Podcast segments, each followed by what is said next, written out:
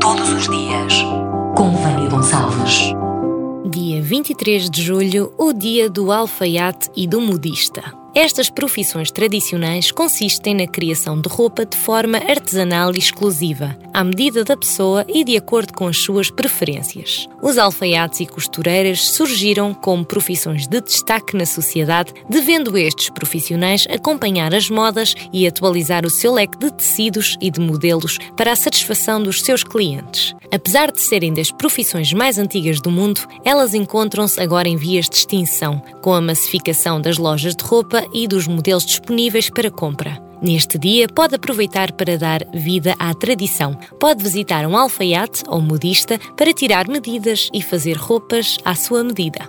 Um dia, todos os dias. Com Vânia Gonçalves.